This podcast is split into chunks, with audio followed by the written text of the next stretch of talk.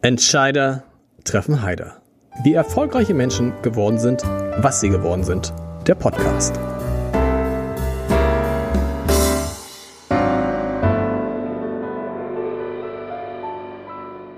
Herzlich willkommen. Mein Name ist Lars Heider und über meinen heutigen Gast schrieb die Süddeutsche Zeitung im vergangenen Jahr SPD, Frau Muslimin und bald auch Ministerpräsidentin? Fragezeichen. Viele hatten damit gerechnet, dass sie, die starke Frau der SPD in Schleswig-Holstein 2022 versuchen würde, Daniel Günther als Ministerpräsidenten abzulösen. Doch das wird sie nicht tun. Sie gibt einem Mann den Vorzug und wir werden gleich darüber sprechen, warum eigentlich. Vor allem würde ich aber gern mit ihr über eine ungewöhnliche politische Karriere reden, die vor gut 20 Jahren begann und die viel mit der legendären Heide Simones zu tun hat. Ich freue mich sehr auf Serpil Mitjatli, die Vorsitzende der SPD-Fraktion im Schleswig-Holsteinischen Landtag, die Vorsitzende der SPD in Schleswig-Holstein und die stellvertretende Bundesvorsitzende der SPD. Schön, dass es geklappt hat. Und Sie müssen mal sagen, vor 20 Jahren hat sie Heide Simones quasi von der Bühne runter für die SPD geworben. Die Geschichte kenne ich nicht. Wie war das? Ja, in der Tat äh, war es so, das war im Jahre 2000. Wir hatten eine Landtagswahl in Schleswig-Holstein und ähm, Heidi Simones ist ähm, angetreten und äh, der Wahlkreis Ost, das ist ja auch ihr Landtagswahlkreis äh, damals gewesen. Kiel Ost. Kiel Ost, genau. genau. Und sie haben dann dort ähm, eine, ähm, das, ein Podium bestückt und ähm, da war das dann so, da war dann ein Künstler, ähm, eine tolle Frau vom Mieterverein und dann ähm, haben sie mich gefragt als junge Unternehmerin damals, ob ich nicht das äh, Podium ähm, besetzen möchte. Und äh, zuerst habe ich gedacht, uh, was soll ich denn da? Und dann haben sie gesagt, nö, erzählst du das, was du uns hier auch immer im Restaurant immer erzählst. Und ähm, war schon immer sehr, sehr politisch interessiert. Naja, und nachdem ähm, wir da auf der, auf, dem, auf der Bühne diskutiert haben, kam dann die Frage tatsächlich aus dem Publikum heraus von der Moderatorin, ja, Saipil, ähm, wenn das so ist, scheint es ja auch tolle Ideen zu haben, sehr engagiert, auch hier mit uns diskutiert, ähm, dann werd doch Mitglied und äh, dann lasst uns das doch alles gemeinsam gestalten. Kurz überlegt, haben wir gesagt, ja, nur so meckern ist ja auch blöd. Äh, und äh, wer meckert, der muss dann auch mal mal mit ran. Und dann bin ich tatsächlich, habe ich von der Bühne weg Ja gesagt und äh, ja, seit dem ersten Tag an tatsächlich dann auch engagiert mit dabei. Das ist ja der große Unterschied. Es gibt ja viele, die in eine Partei eintreten, aber Sie haben dann vom ersten Tag an gleich mitgemacht. Warum? Weil Sie sich gesagt haben, entweder oder. Hm, soll ich ganz ehrlich sein? Ja, bitte. Also ich, ich habe dann, äh, das war ein Sonntag und am Dienstag kam dann der Ratsherr Wolfgang Schulz und hat mir dann das äh, Beitrittsformular gebracht. Damals war das ja noch nicht mit online und ne, so. Und muss man richtig noch handschriftlich ausfüllen. Hat gesagt, du hast auch gesagt, du willst Mitglied werden, hier ist Beitrittsformular. Und dann habe ich gesagt, ja stimmt, hat er gesagt. Und dann habe ich das gleich ausgefüllt, unterschrieben und gleich mitgegeben. Und dann kam irgendwann eine Einladung zur Mitgliederversammlung in den Ortsverein nach Gaden. Da kriegt man dann das Parteibuch sozusagen übergeben. Dann bin ich da dann auch hin, bin dann rein in den Raum und ähm, dann saß ich da erstmal und habe mir das alles ein bisschen angehört. Aber irgendwann im Laufe des ähm, Abends, da war dann auch um Vorstandswahlen, wurde viel diskutiert und so wirklich viel habe ich ehrlich gesagt nicht verstanden. Weil dann auch viel so in Abkürzungen und so gesprochen wurde. Und naja, und irgendwann ähm, gehen dann ja die Gedanken so ein bisschen woanders hin. Und ähm, habe ich auch nicht mal richtig viel zugehört. Und dann, ähm, und irgendwann fiel auf einmal mein Name. Und dann haben wir gesagt, ja, wir schlagen dann Zeitbild vor. Und ich habe dann geguckt, oh nein, hier passiert gerade was.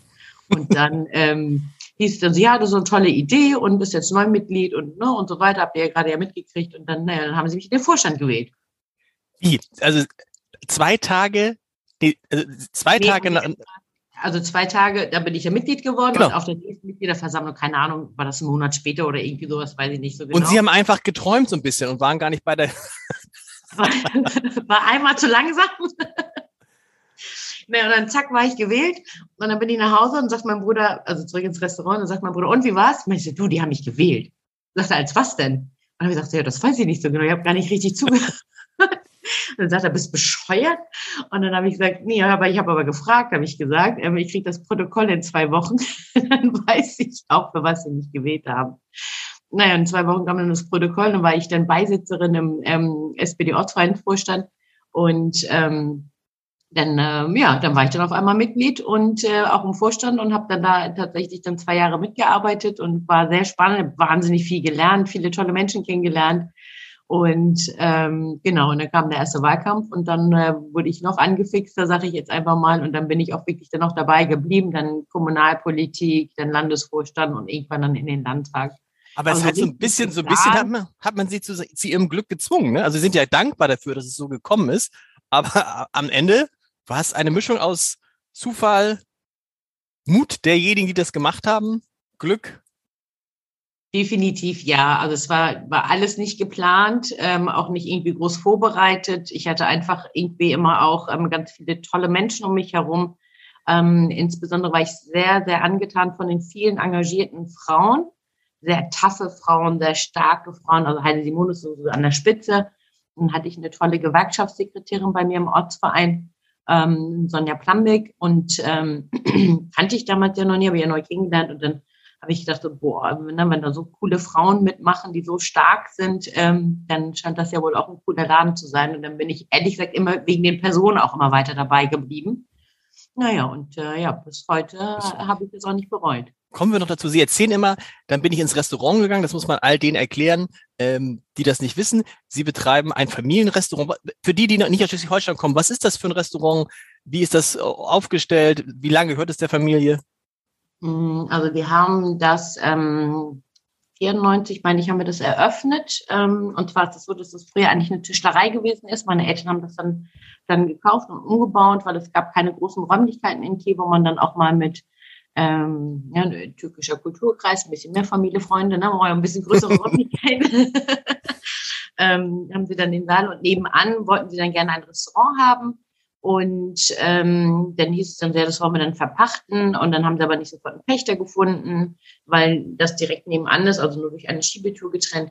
Ja, dann hat mein Onkel gesagt, wieso sucht ihr dann irgendwie einen Pächter? Das kann doch Salpi machen. Ich habe damals nämlich schon äh, bei ihm im Restaurant ein bisschen am Wochenende mitgeholfen und Urlaubsvertretung gemacht.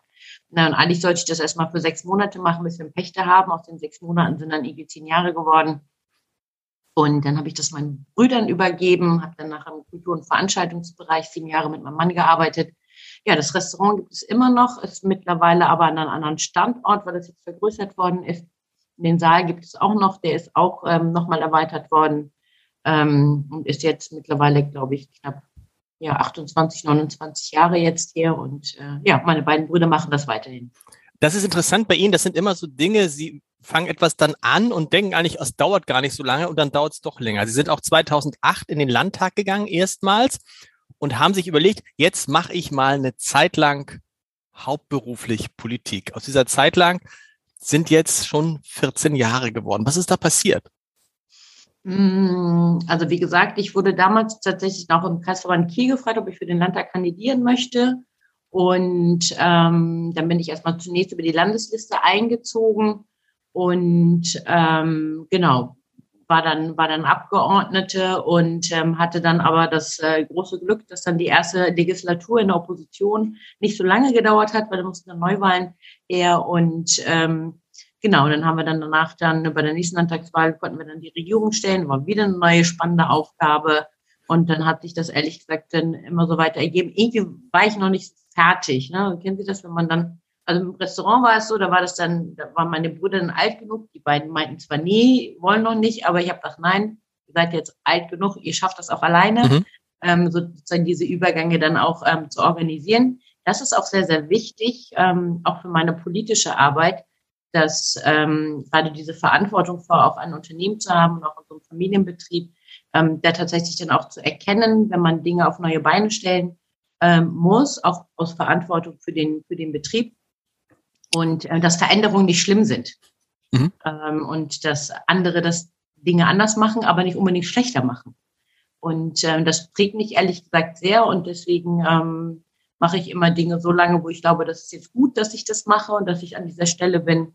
Und ähm, wenn es dann aber Zeit dafür ist, Dinge dann auch zu übergeben und ähm, weiterzutragen, dann habe ich damit ehrlich gesagt auch kein Problem. Und ähm, das ist, glaube ich, äh, etwas, was mich vielleicht auch ausmacht, dass ich keine Angst vor Veränderungen habe und Herausforderungen dann auch mutig angehen kann. Und deswegen, weil es ja bekannt ist, dass sie keine Angst vor Veränderungen haben und Herausforderungen mutig angehen, haben natürlich alle gedacht, wirklich alle, als dann sie von Ralf Stegner, äh, als Ralf Stegner nach Berlin gegangen ist und äh, sie also nicht nur Vorsitzende der SPD in Schleswig-Holstein waren, sondern auch Fraktionsvorsitzende im Landtag, haben alle gesagt, sie hat jetzt das Erstzugriffsrecht äh, auf die Rolle des Spitzenkandidaten. Und na klar, die macht das. Die ist anders als Daniel Günther. Das ist dann eine richtig gute äh, Gegenkandidatur. Die wird auf jeden Fall ähm, als Ministerpräsidentin Kandidatin bei der Wahl 2022 antreten. Und dann haben sie alle überrascht und haben es nicht gemacht. Warum nicht?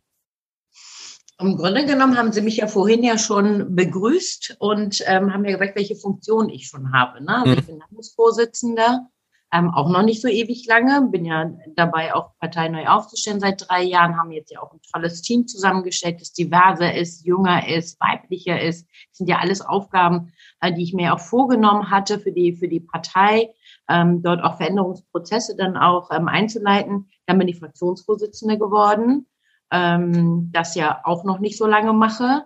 Dann bin ich stellvertretende Parteivorsitzende und ich finde das schon schon drei ähm, ziemlich coole Ämter, die mich dann aber auch ähm, sozusagen füllen und wo ich auch noch nicht fertig bin mit dem, was ich noch vorhabe.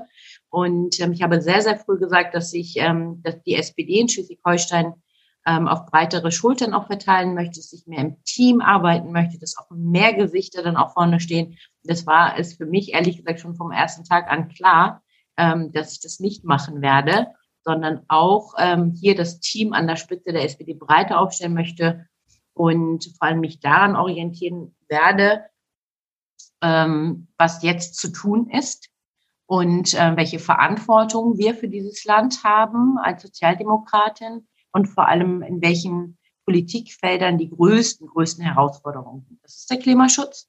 Das ist uns allen klar. Ich bin sehr, sehr froh, dass wir auch mittlerweile, ob das nun Wirtschaft, Gewerkschaften, aber auch ähm, Zivilbevölkerung ist, dass wir hier nicht mehr ähm, über die Ziele miteinander sprechen, sondern tatsächlich über die Wege, um die Klimaschutzziele einzuhalten.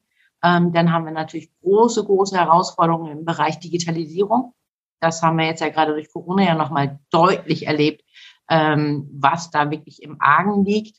Ähm, denn der Bereich Bildung und Mobilität und Wohnen und ähm, da habe ich äh, geschaut, wer sozusagen die höchsten Kompetenzen hat, die auch die größten Erfahrungen auch hat, ähm, dieses auch tatsächlich anzugehen. Und Thomas Nosse Müller ist äh, ein Mann, der aus dem Maschinenraum sozusagen kommt, ähm, die Bereiche Digitalisierung, Landesentwicklungsstrategie, Klimaschutz, ähm, hat die Regionalpläne damals für Schleswig-Holstein mit auf den Weg gebracht für erneuerbare Energien, kennt die ganzen Transformationsprozesse, aber auch durch seine vielen, vielen Jobs ähm, die auch außerhalb der Politik gemacht hat, ähm, hat bei der Weltbank gearbeitet, ist Finanzstaatssekretär gewesen. Das heißt also, er kann auch mit Geld umgehen, hat Regierungserfahrung und ganz ehrlich, da passt es sozusagen wie die Faust aufs Auge, dass Thomas Dosse Müller unser Spitzenkandidat wird und vor allem auch der nächste Ministerpräsident, damit wir hier tatsächlich dann auch in Schleswig-Holstein in diesen Politikfeldern auch wirklich ähm, endlich mal zum, zum Anpacken und nicht nur Schnacken kommen,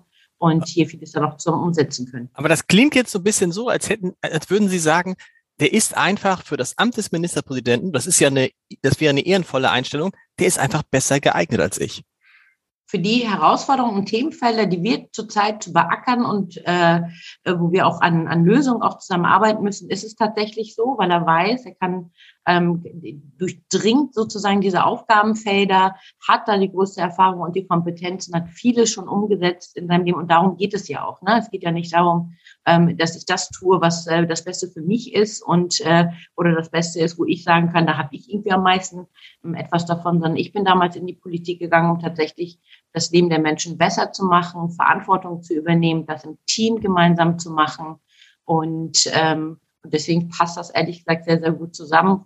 Thomas und ich haben da auch die gleichen Einstellungen, wie Dinge auch angepackt werden müssen.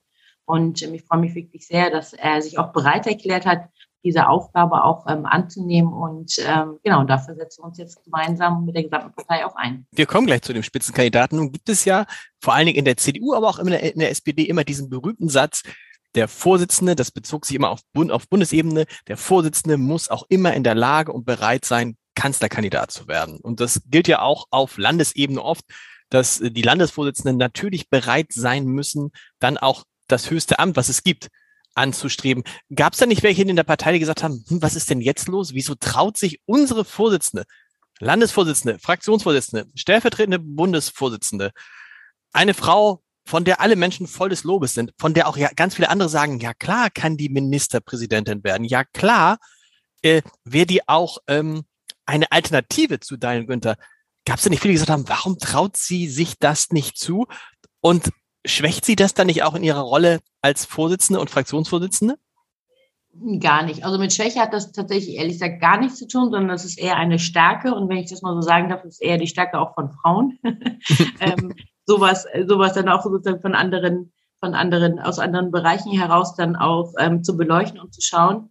Und es ist definitiv nicht aus der Schwäche heraus, sondern aus der Stärke heraus, ähm, dieses gemeinsam zu tun. Wie gesagt, da auch gemeinsam Verantwortung zu übernehmen und ähm, dass ähm, alle das sozusagen vorher geglaubt haben, ähm, ist ja auch ähm, auf der anderen Seite auch schön, weil sie einem das ja auch zutrauen. Genau. Weil es auch die Logik des, die Logik des Betriebs ist, schlicht, ne? Genau. genau. Genau. Aber manchmal hilft es ja, die Logik des Betriebes mal ein bisschen. Aber ey, andererseits ist natürlich diese, dieser Moment, da tritt auch eine Frau zurück für einen Mann.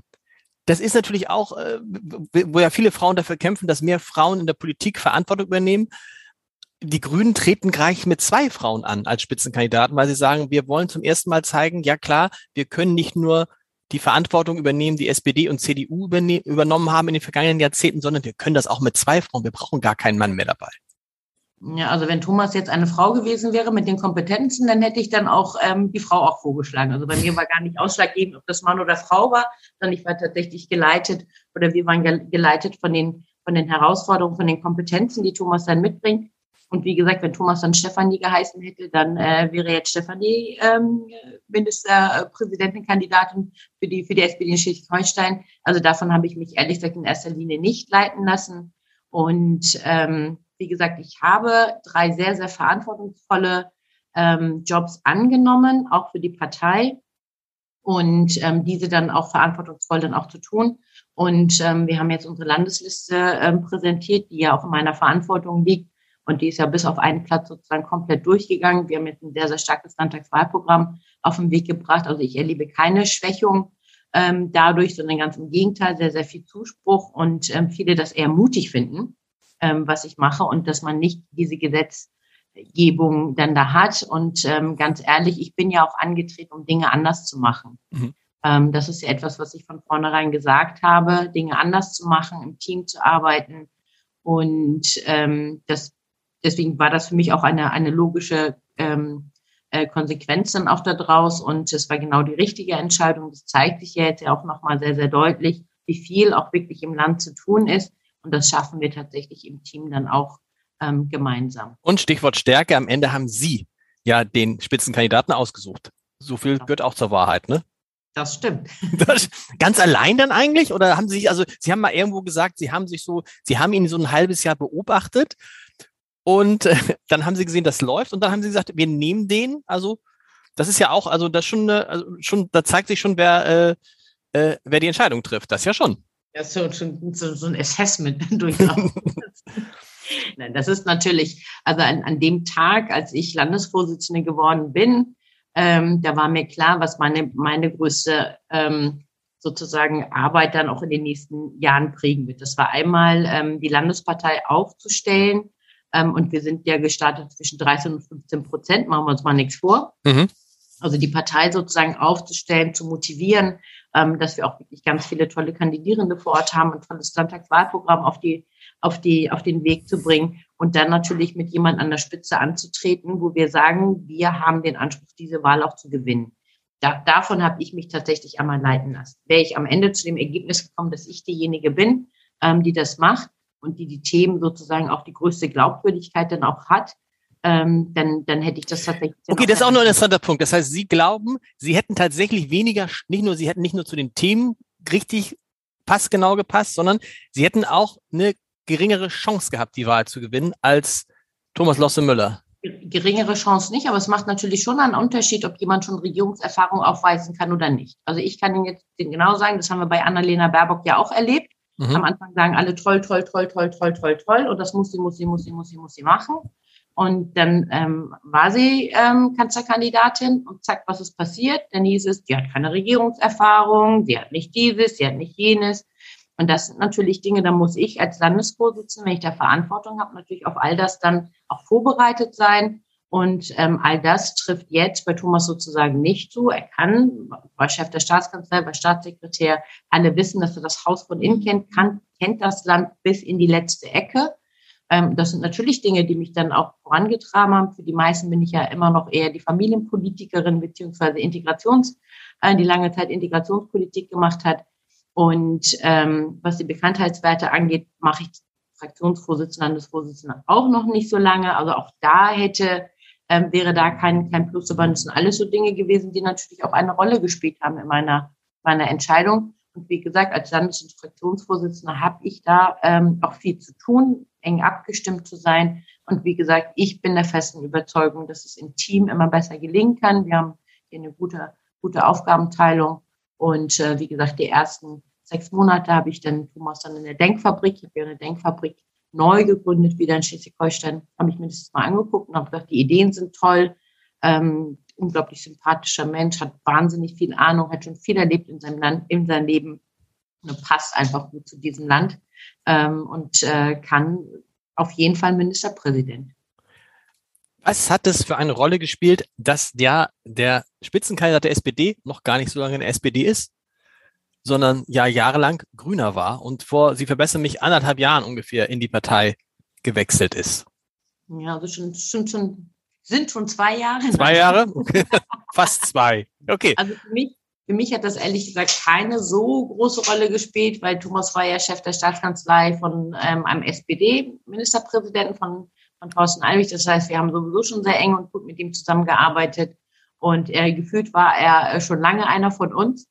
Und äh, wichtig ist ja tatsächlich die Beweggründe. Also Thomas hat sich ja zuerst entschieden, in die SPD einzutreten und dann kam ja erst ähm, die Nominierung zur Spitzenkandidatur, ähm, dass ähm, für ihn das tatsächlich so ein bisschen so war, da müssen Sie ihn aber fragen, aber ich fasse es einfach mal so kurz zusammen, das ist so wie bisschen wie nach Hause kommen, ne? Mhm. Ähm, also gerade dann auch zu sehen, Klimaschutzziele müssen eingehalten werden. Aber was bedeutet das für eine Industriearbeitsplätze? Was bedeutet das für die Menschen, ähm, die diese Schritt auch mit uns gemeinsam gehen ähm, wollen, aber natürlich Sorge darum haben, sehen, dass gerade mit den Energiepreisen, ähm, da braucht es tatsächlich auch immer eine soziale ähm, braucht es auch immer eine starke soziale Stimme.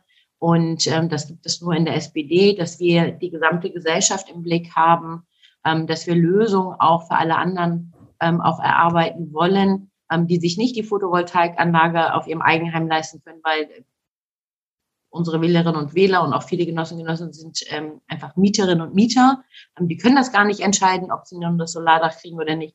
Das sind alles so Dinge gewesen, ähm, die Thomas dann auch dann auch zu uns dann auch gebracht hat, weil er sagt, ne, die SPD ist die einzige Partei, die tatsächlich alle Menschen dann auch im Blick hat.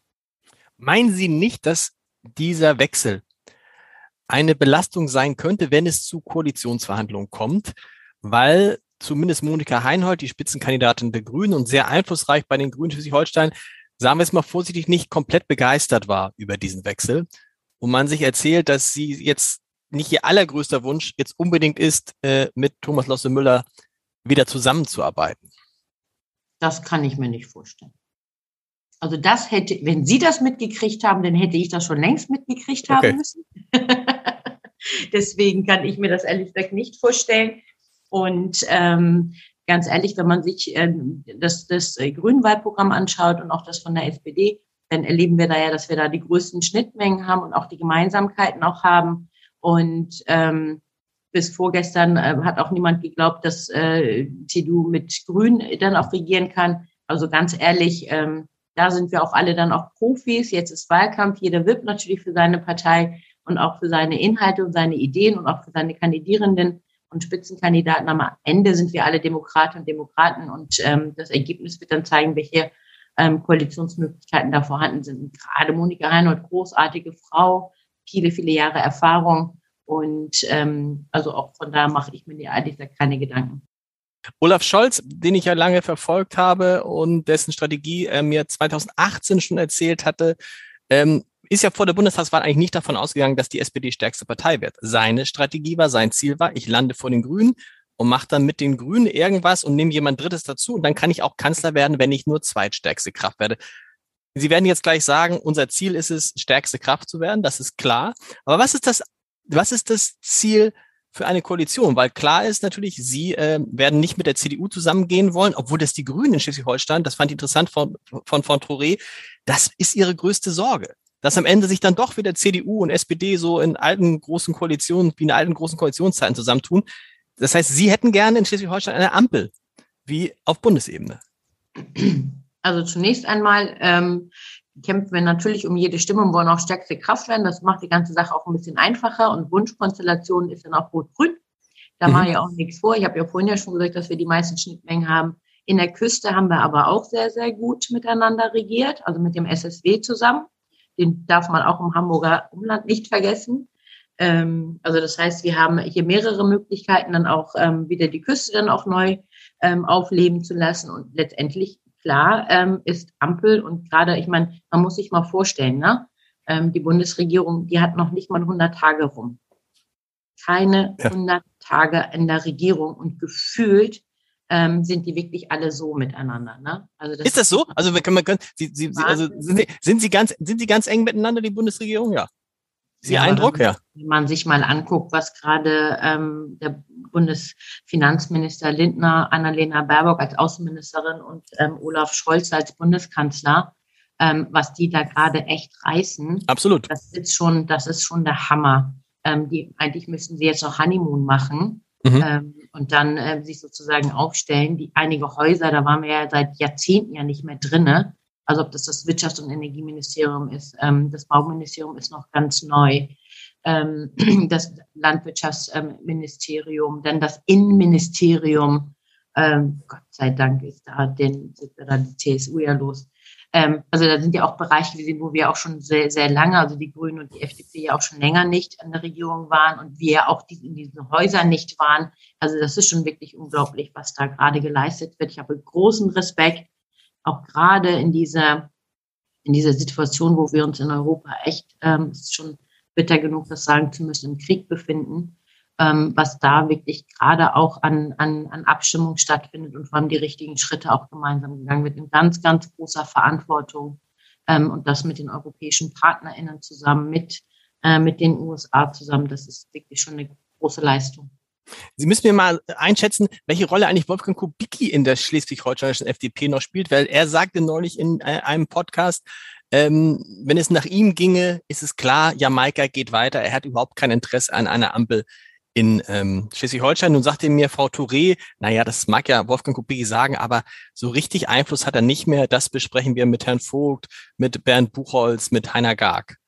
Also ist diese Einschätzung, dass die FDP überhaupt kein Interesse hat an einer Ampel, übertrieben? Hm, muss man natürlich in erster Linie mal die FDP fragen, ist immer ein bisschen blöd. Wolfgang Kubicki habe ich ja gefragt, der sagt ja. Der sagt, er sagt, ich will das nicht. Wolfgang Kubicki sagt, ich will das nicht. Über andere spricht. Ähm, ich kann tatsächlich das bestätigen, was Frau ähm, Touré, also was Amina da auch gesagt hat. Letztendlich arbeite ich jetzt ja auch mit Christopher Vogt zusammen, mit Heiner Gag zusammen, mit Herrn Buchholz zusammen. Haben wir gerade in der Corona-Pandemie ähm, haben wir die ganzen Wirtschaftshilfen auf den Weg gebracht. Ähm, ich war seine erste Ansprechpartnerin, wenn es darum ging, Dinge in Berlin zu regeln und zu organisieren. Er war mein erster Ansprechpartner, wenn es darum ging, auch ähm, Lösungen zu finden. Wir haben immer gesagt, es ist gut, dass der Bund so viel hilft. Aber was ist mit den Bereichen? Weil die Corona-Pandemie hat ja Wirtschaftsbereiche auch betroffen, die vorher noch nie in irgendeiner Form ähm, Wirtschaftshilfen, also KfW-Kredit, kennen die gar nicht. Die Gastronomie mhm. weiß gar nicht, was Kurzarbeit ist. Ähm, da haben wir sehr, sehr eng zusammengearbeitet, haben gemeinsam Modelle entwickelt. Also wir haben da wirklich, ähm, und das prägt dann ja auch, ne? Ähm, dass man sieht, dass man so eine Krise zusammenhält. Und ähm, Heiner Gag ist ähm, sowieso ein Schatz, wenn ich das mal so sagen darf. Also wirklich ein ganz toller Mensch, ein durch und durch Sozialpolitiker. Klar ist man nicht immer einer Meinung bei allen Themen, ähm, aber da geht es echt um das Land. Und da ist es ja auch wichtig, wie kann man dann auch miteinander und ähm, ist halt eben so, wenn jemand so, so lange ähm, gewirkt hat in einer Landespartei, dass natürlich immer wieder die Fragen kommen. Und deswegen habe ich, äh, bin ich sozusagen mit Christopher Vogt, teile ich ja auch so ein bisschen das gleiche Schicksal. Ich werde ja auch immer nach jemand anderem gefragt. Also von daher, Christopher Vogt macht einen tollen Job auch ähm, in seiner Fraktion. Und wir stellen uns gerade alle auf ähm, für die nächste Generation in, in, in den Landespolitiken. Und ich glaube, das ist auch gut, dass es dort auch ähm, Wechsel gegeben hat und auch andere Meinungen jetzt auch gibt. Mhm. Haben Sie für sich eigentlich persönlich einen Plan, wie es mit Ihnen in der Politik weitergeht? Sie haben vorhin gesagt, also irgendwann gibt es dann den Moment, dann ist es vorbei und dann darf man vor der Veränderung auch keine, keine Sorge haben. Das klang jetzt nicht nach einem Plan, sondern erstmal, ich guck mal und irgendwann werde ich es dann schon merken. Und wenn ich es dann merke, mache ich wieder eine andere Abbiegung.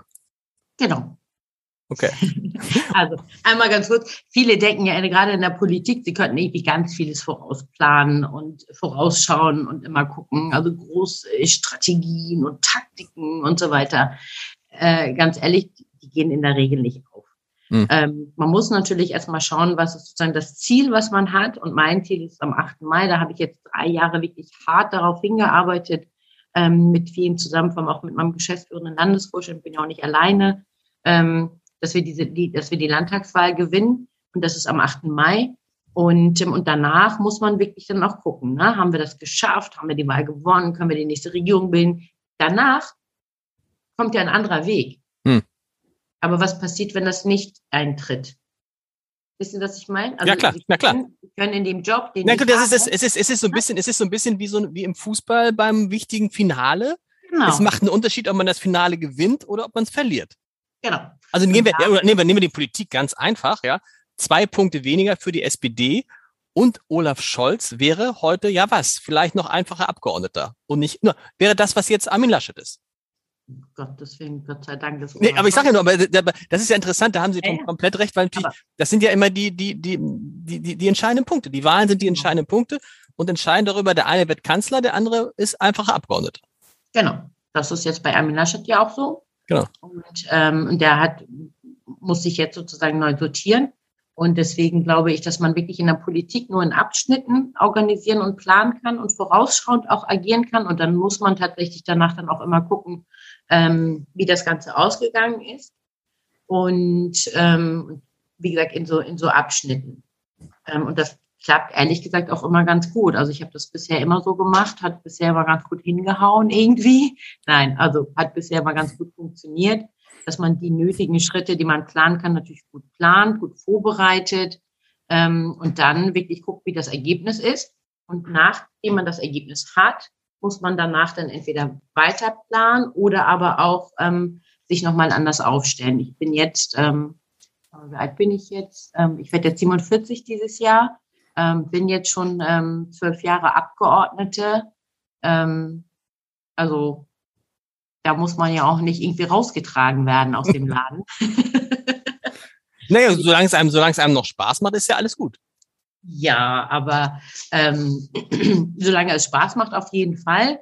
Aber, ähm, aber es ist ja offensichtlich schon, das ist interessant, dass, weil das ja viele, viele, die, die, die durch, durch Zufall da reinkommen oder so ein bisschen reingeraten und sich eigentlich vornehmen, ich mache das mal ein paar Jahre, bleiben dann doch länger. Und mich würde interessieren, warum? Weil das dann doch so reizvoll ist, weil man, weil das so einen großen Spaß macht. Es liegt ja nicht daran, wie es oft in Vereinen ist, dass sich niemand anders findet, der das machen will. Obwohl äh, Frau Touré hat auch da gesagt, mh, hm, das wird auch immer äh, äh, schwieriger, Leute zu finden, die wirklich Verantwortung übernehmen wollen und die wirklich ihr Gesicht aus dem Fenster hängen wollen.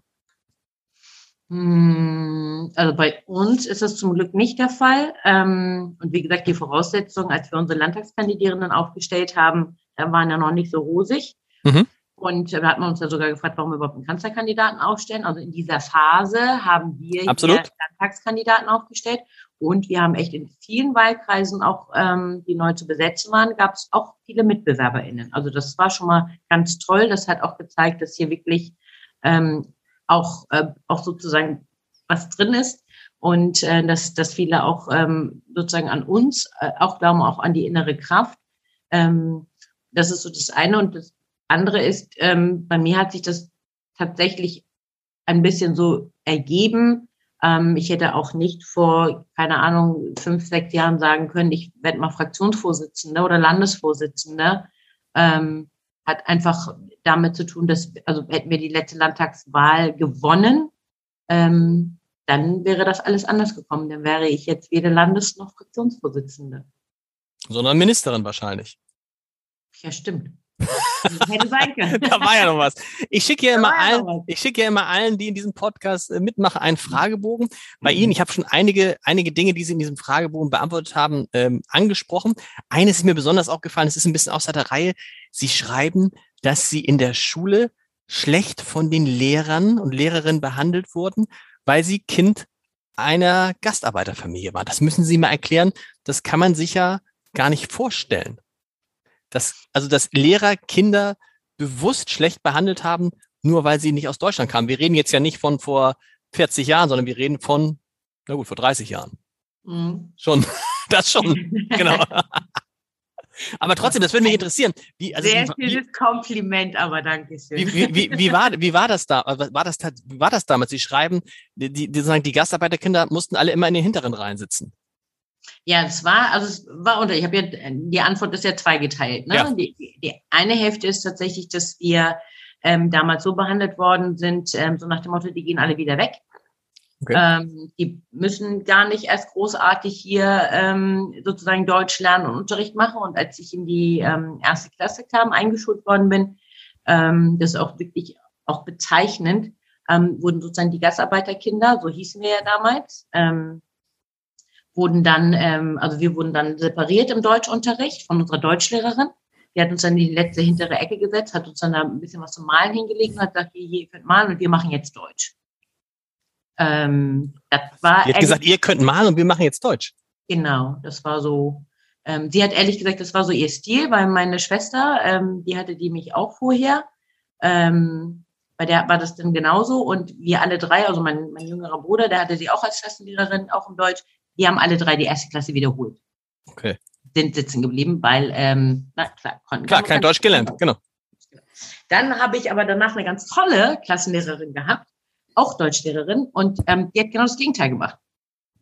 Ähm, die hat dann wirklich dafür gesorgt, na, die scheint ja nicht blöd zu sein und hat es anscheinend drauf. Ähm, und die hat mich dann und, und uns alle dann halt eben nochmal eher dann gefördert. Aber da muss man sagen, das ist in einer Zeit gewesen, wo das, wo niemand das Wort Integration kannte ähm, wo es halt eben nicht gesehen wurde, dass ähm, wir sozusagen alle hier bleiben, sondern unsere Eltern dachten, sie gehen zurück. Ähm, die Lehrkräfte dachten alle, wir gehen zurück. Und ähm, war halt eben nicht Sinn und Zweck, ähm, dass wir gefördert werden. Und wenn wir was machen sollten, dann ist es eher die Jobs gewesen, die unsere Eltern auch gemacht haben. Also es gab überhaupt nicht dieses Denken, dass man mehr könnte. Also alleine dieser Gedanke, ähm, ein Gastarbeiterkind geht aufs Gymnasium, das hat ähm, für, für Aufregung gesorgt mhm. in der Grundschule. Ähm, da sind wir Gott sei Dank ja sehr, sehr weit weg von. Aber man kann sozusagen nicht sagen, dass das alle so, ähm, ja, so getragen haben. Auf der weiterführenden Schule hatte ich einen Deutschlehrer, der hat mal zu mir gesagt, ich bin Gast in diesem Land und soll mich gefällig so benehmen. Ähm, das sind so, so Sprüche, die man gehört hat. Ich habe das in der fünften Klasse nicht ganz verstanden, ähm, weil ich habe, bei uns ist immer so, Gäste werden ja besonders gut behandelt. Wollte gerade sagen.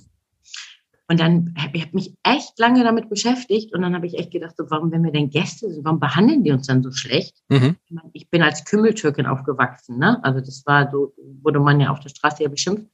Ähm, nicht von allen natürlich, ne? Von einigen Blöden. Und, ähm, und in der sechsten Klasse habe ich dann gecheckt, was er damit meint und hat er dann mein Bruder auch so beschimpft. also gesagt, du bist Gast in dieser benimm dich gefällig so. Habe ich mir natürlich dagegen gestellt.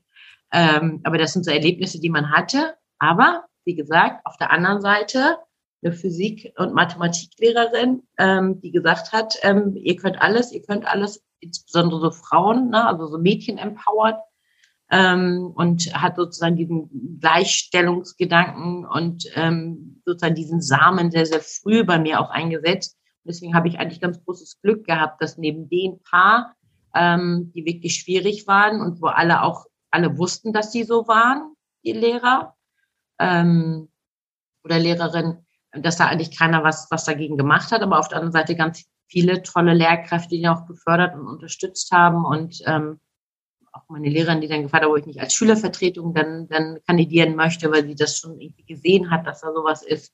Also gab beides. Bin dankbar, ehrlich gesagt, für all die Lehrerinnen und Lehrer, die mich unterstützt und gefördert haben. Ich habe das neulich miterlebt in einer bei einer Fernsehsendung, wo ich zu Gast war im, in der Vorbereitung. Da war auch eine, ich sage jetzt nicht wer, eine eine Frau mit ähm, mit Migrationshintergrund da und der Moderator fragt die Frau, wo kommen Sie eigentlich her? Äh, und dann sagte sie, ja, ich komme, ich weiß, egal, also ich komme aus Mali, sagen wir mal so, ne? Dann sagt er, ja, das will ich nicht wissen. Ich wollte wissen, woher Sie aus Hamburg kommen. Ach so. Und so, so. Und, und das fand ich ganz so. Und das ist nämlich die, die, die Frage, äh, die, die ich mir dargestellt habe, die ist, weil ich käme heute nicht mehr auf die, auf die Idee, Menschen, die einen anders klingenden Namen zu haben, äh, haben, darauf zu fragen, woher sie kommen. Also ich würde sie schon fragen, woher sie kommen, aber ich würde immer meinen, wenn ich sie jetzt fragen würde, woher kommen sie, würde ich sagen, wohnen sie jetzt in Kiel oder wohnen sie in Eckernförde? So. Wie, wie oft passiert das noch, dass Leute tatsächlich sozusagen von dem Namen ableiten und sagen, wo kommen sie denn ursprünglich her? Ist das noch so der Standard oder hat sich das tatsächlich, so wie es meine Eindruck jetzt ist, überdauert? Und wenn man fragt, wo kommst, wo kommst du her, willst du mal wissen, aus welchem Stadtteil, aus welchem Landkreis, aus welchem Bundesland? Angefangen hat die ganze Geschichte ja immer, dass gefragt wurde, wann geht ihr eigentlich wieder zurück? Das, das haben wir eben abgesprochen, genau, ja. genau, das war sozusagen, bis ich keine Ahnung. Was übrigens ja, muss man sagen muss, was ja heute, wo ja heute irgendwie, was ja irgendwie keiner mehr fragt, sondern ja alle erkennen, Leute, es ist besser, je mehr kommen, desto besser. Ich staune manchmal jetzt, wobei das ja makaber ist, wirklich, wenn dann, wenn dann äh, Leser und Leserinnen schreiben, ist ja schön, dass welche aus der Ukraine kommen, ja, wir brauchen ja dringend Leute. Oh. So, also, wow, das ist, das, das ist makaber, finde ich. Äh, aber Sie erzählen, also früher war es, ähm, genau. wann also geht er wieder weg? Erzählen, genau. Ich, ich, ich, will nur erzählen, wie weit wir uns, und da bin ich total bei Ihnen, wie, wie großartig wir da sozusagen schon vorangeschritten sind. Ne? Also zuerst, wann geht ihr wieder? Hm. Dann irgendwann wurde gefragt, wo kommt ihr eigentlich ursprünglich her? Okay. Und jetzt sind wir mittlerweile so weit, wo wir denken, ähm, ne, keine Ahnung, ich komme ja aus Dithmarschen oder ist sie irgendwie, keine Ahnung, Ahrensböck oder so. Also das ist, also eigentlich ist das, ist das genau das, äh, wo wir als Gesellschaft ja auch hinwollen. Ich glaube schon, dass das etwas damit zu tun hat, ähm, wie alt man auch ist. Also ich glaube, ihre und meine Generation, da, da ist das, glaube ich, auch, auch nicht mehr, weil man ja auch schon ganz anders und diverser wahrscheinlich dann auch aufwächst. Ähm, und dass, dass einige Ältere da vielleicht da doch nochmal fragen und dann wirklich auch fragen, wobei meistens, also ich werde das ehrlich gesagt nicht mehr gefragt, weil mhm. ich mein, meine Story kennen jetzt auch schon alle.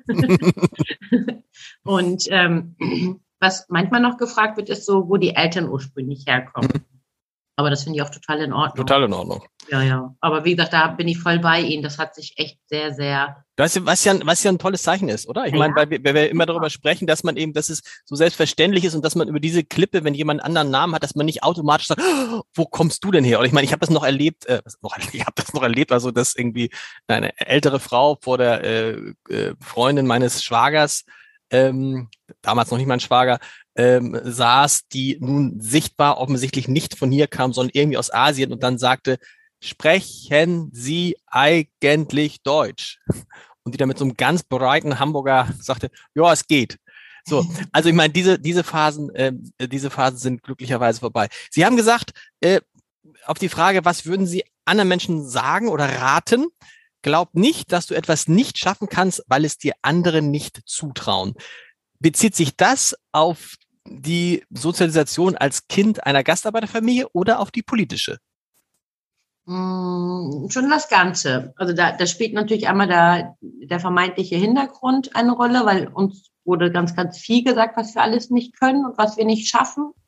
Ähm, dann hat das natürlich ganz, ganz viel was mit dem Geschlecht zu tun. Mhm weil ich gehöre ja auch noch zu einer Generation an, wo man Mädchen und auch nicht so viel zugetraut hat.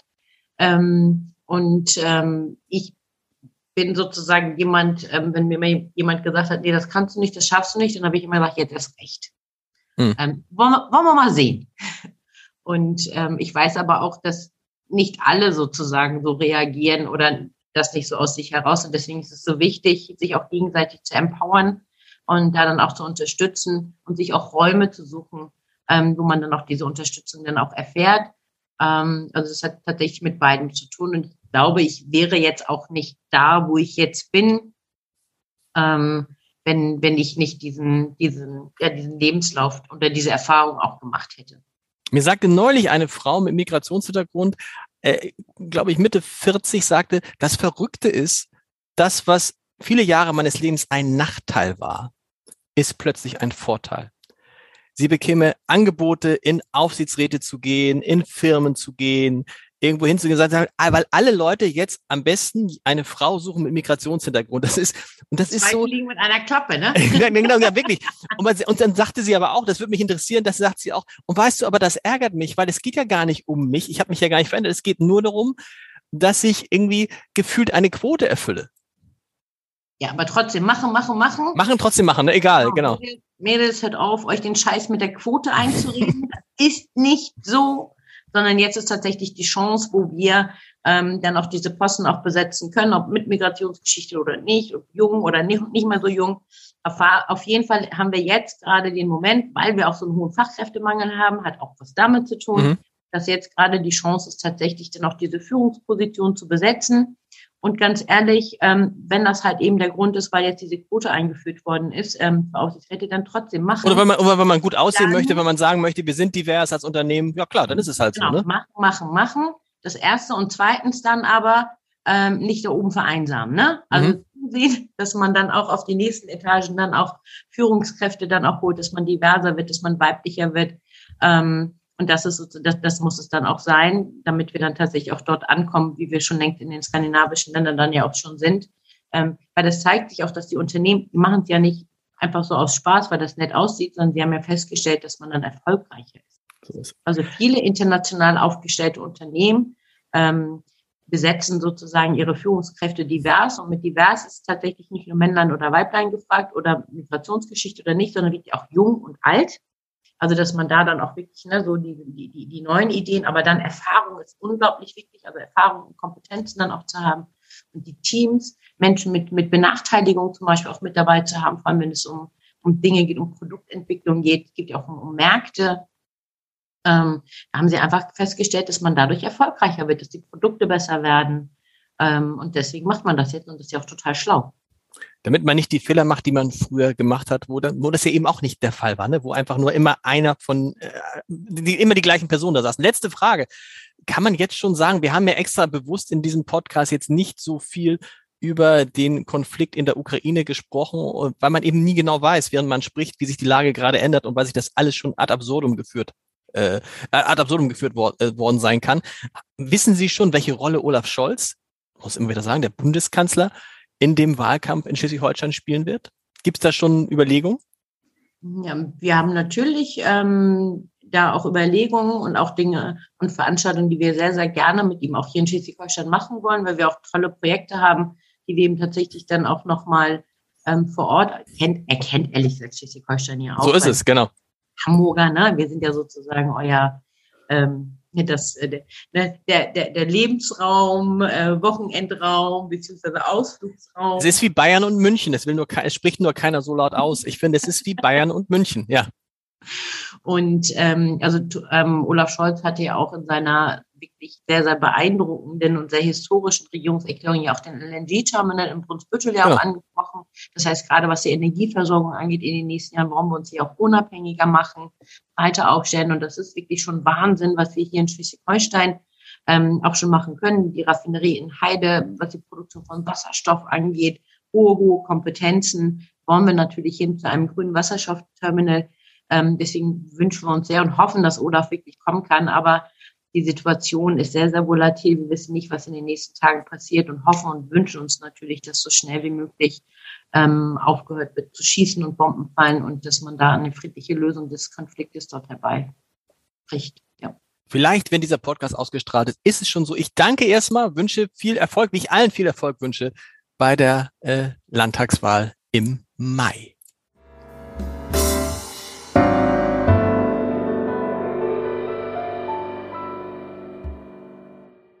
Weitere Podcasts vom Hamburger Abendblatt finden Sie auf abendblatt.de slash podcast.